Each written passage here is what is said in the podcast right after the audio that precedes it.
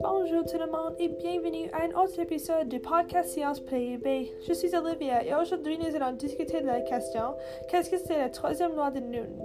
La troisième loi de Newton décrit que si vous exercez une force sur un objet, l'objet doit exercer une force de magnitude égale dans la direction opposée sur vous.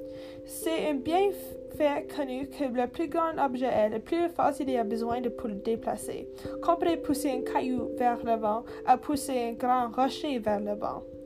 Une partie de la raison est que cela vous repose aussi. Si vous voulez un exemple, la prochaine fois que vous construisez un bonhomme de neige, essayez de marcher vers l'avant normalement, puis essayez de marcher vers l'avant en poussant la boule de neige que vous essayez de le rouler.